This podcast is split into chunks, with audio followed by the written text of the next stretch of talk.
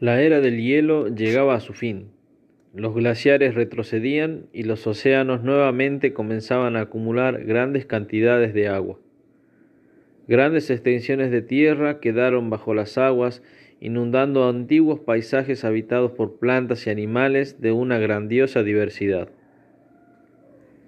En medio de tantos cambios climáticos, rodeado por animales y depredadores de gran tamaño de los cuales debía protegerse, Avanza el Homo sapiens alrededor del mundo, dejando en claro con sus avances en tecnología de armamento y utensilios su hegemonía, con un manejo del fuego nunca antes visto en una especie humana, con un sentido de familiaridad y cuidado del prójimo, haciendo lo que mejor sabe hacer, sobrevivir.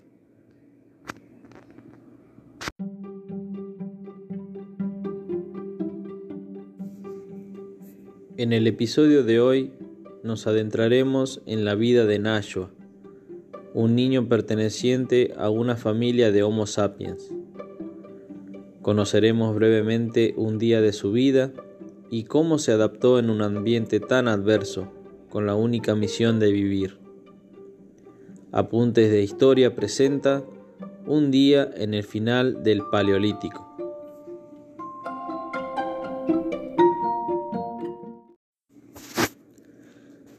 Nashua es un niño de 13 años Homo sapiens.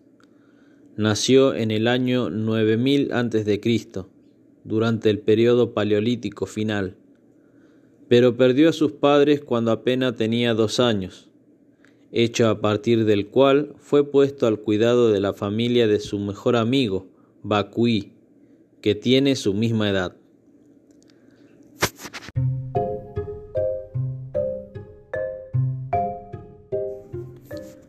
La familia de Bakui vive en una cueva dentro de una montaña, la cual utilizan como casa de refugio para protegerse de los animales depredadores.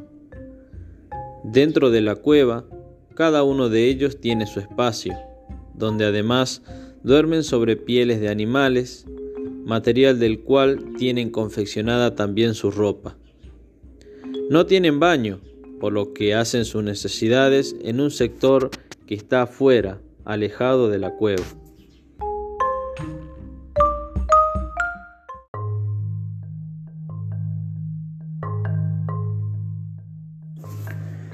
Al levantarse, Nashua contempla el bello paisaje que se alza a las afueras de la cueva por la mañana.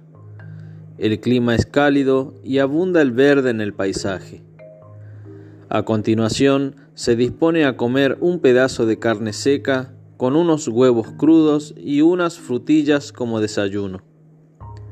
Al terminar, prepara su bolsa realizada con piel de ciervo y junto a su amigo y la madre de éste, se predispone a salir a recolectar vegetales en el bosque más cercano. No van solos, las otras mujeres de la comunidad y sus hijos más pequeños también realizarán lo mismo, formando un grupo de aproximadamente 20 personas. Al llegar al bosque, los niños comienzan a recoger frutos. Hoy encontraron manzanos silvestres y algunos ciruelos que descuidadamente cayeron de las bolsas de los otros niños.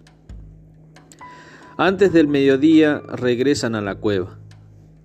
Al arribar, Nashua observa que el padre de su amigo está cortando con un cuchillo de piedra más carne para secar al sol. A su vez, éste le pide a los niños que terminen de dar filo a su primera punta de lanza, dado que la manada de bisontes se acerca. Esta noche, Nashua y su amigo saldrán por primera vez de cacería. Los niños inmediatamente ingresan a la cueva y retiran sus discos de piedra que con mucho entusiasmo estuvieron dando forma.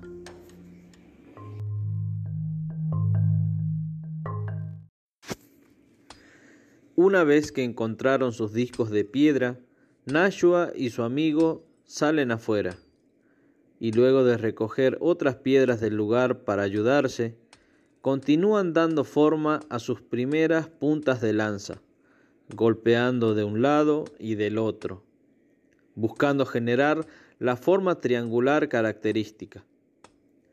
Debido a su edad, no tienen la experiencia suficiente, por lo que a las 5 de la tarde todavía se encuentran dando pequeños golpes. El padre de su amigo podría ayudarlos, pero prefiere que aprendan solos y así puedan adquirir experiencia.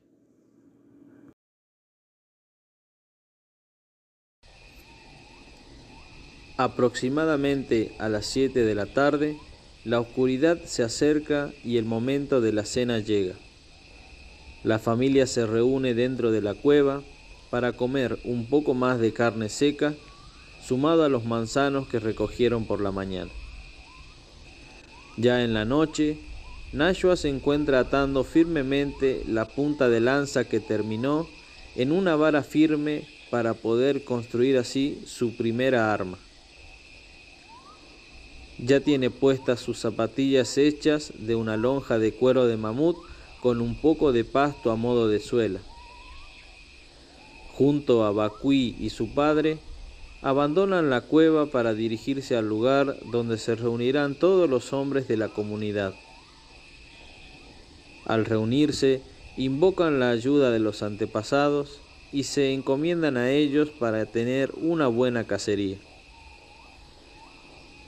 Seguidamente, los hombres adultos repasan el plan de la cacería. Deberán aislar a dos bisontes de la manada para poder cazarlos con facilidad.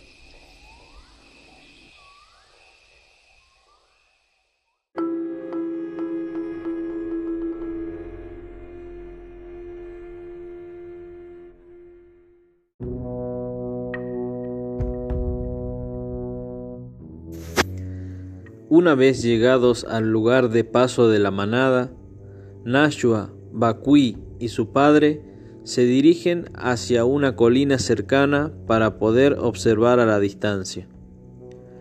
Una vez avistados los objetivos, el padre de Bakui comienza a producir sonidos con un cuerno para comunicarse con los otros grupos, que están escondidos y los cuales deberán espantar a la manada guiándolas hacia otra dirección. Esto hace caer a dos bisontes en un pozo con barro que habían realizado los cazadores previamente, por lo que el plan sale a la perfección. Una vez cazados los bisontes, el grupo completo vuelve al campamento con una provisión de carne para toda la semana.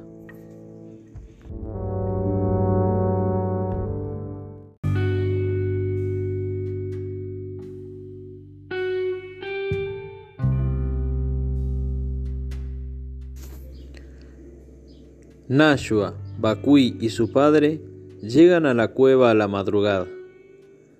La primera salida de cacería y la larga caminata los agobió.